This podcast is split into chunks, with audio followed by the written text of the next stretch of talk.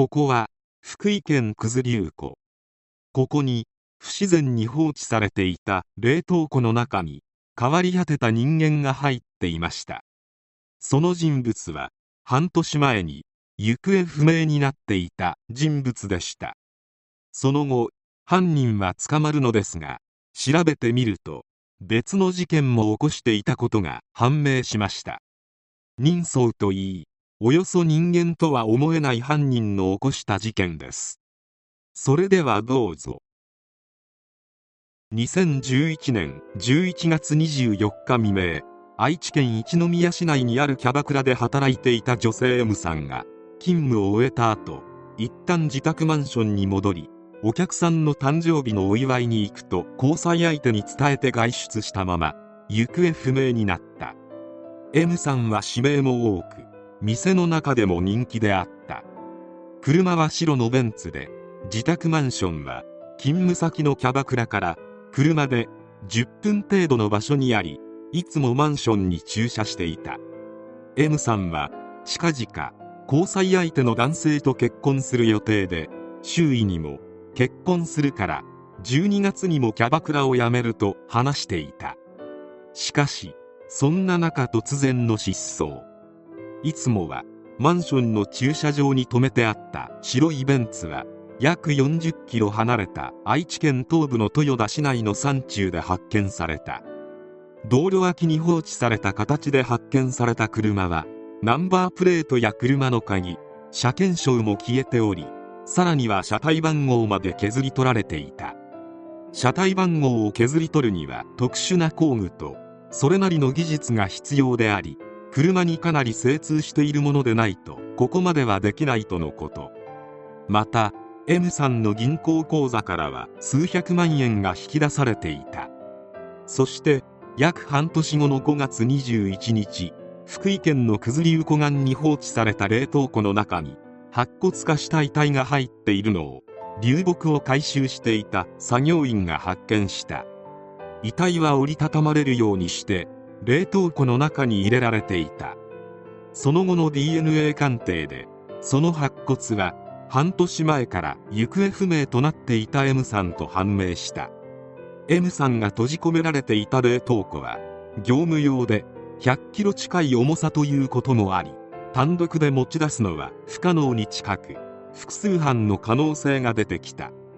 警察は必死に捜査。そしてネットオークションで同型の業務用冷凍庫を購入していた男を発見。また M さんの日記にその男の愛称らしき記載があった。その男は M さんの常連であった。また冷凍庫の中には M さんがつけていたと思われるブレスレットやネックレスがあったがその男が同じ方法で購入していたことも分かった。そして失踪から11ヶ月後その男中古車販売業を営んでいた林刑事と知人で共犯者の渡辺智之が逮捕された。林と渡辺は2002年岐阜県内の同じ会社に勤め始めたことをきっかけに親しくなり M さんが勤務していたキャバクラに多い時は月10回ほど通っていた。警察の調べに対し林は全く知らないと供述。渡辺も事実と違いますと供述し容疑を否認。そもそも林は M さんの結婚するはずだった交際相手の男性に一緒に犯人を探そうなどと持ちかけていた。警察は2人を厳しく追及した。すると渡辺から新たな事実が発覚した。林は M さんの他に別の女性の命も奪っていることを供述したのだ。渡辺の供述通り調べてみると林の家から M さんとは別の骨片や歯が見つかった。その人物は2009年7月頃から行方がわからなくなっていた女性 A さんだったことが判明した。2004年林は A さんと交際を始めるが浮気をしたと責め立て暴力を振るいお詫びの名目で金を取るなどしていた。A さんを夜の店で働かせ A さんに好意を抱いていた。別の人間に金を振り込ませ自分のものにしていた。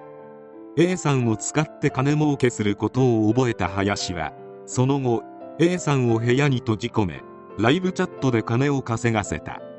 もちろん得た金は全て林のものになっていた。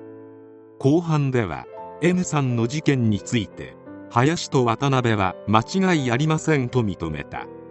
当初は林が入れ込んでいた M さんが別の男性と結婚するのが許せなくて起こした事件と思われていたが検察が言うには林は他の女性との交際を M さんに妨害されたと思い込んだことが動機であるとのことであった。そして林は渡辺と共謀し M さんの命を奪った。冷凍庫が沈むように細工するなど計画性もあり悪質であった。遺族は娘は結婚間近だった。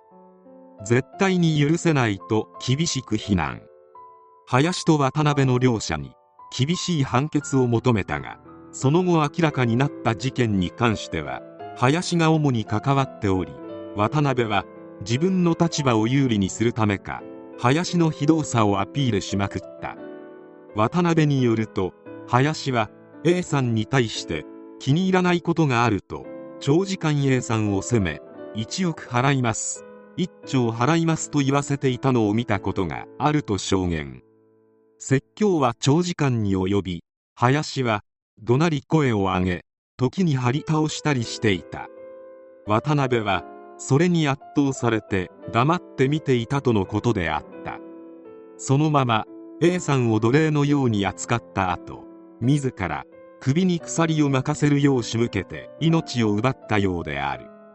渡辺は事件には関わりたくなかったがそんな林のことを恐ろしいと思っていたため誘われても断れずこんなことになってしまったと主張した。結局渡辺は懲役14年。林は無期懲役が言い渡された。欲望を満たすために人を人とも思わない非道な犯行。全国の行方不明になっている人は林のような人物の手にかかっている人もいるのかと思うと非常に怖い。正直この2人が極刑にならない理由がわからない。非道な行いを知ったからかもしれないがこの2人の人相はもはや人間とは思えない。林や渡辺の手にかかった被害者の恐怖はいかほどであったか。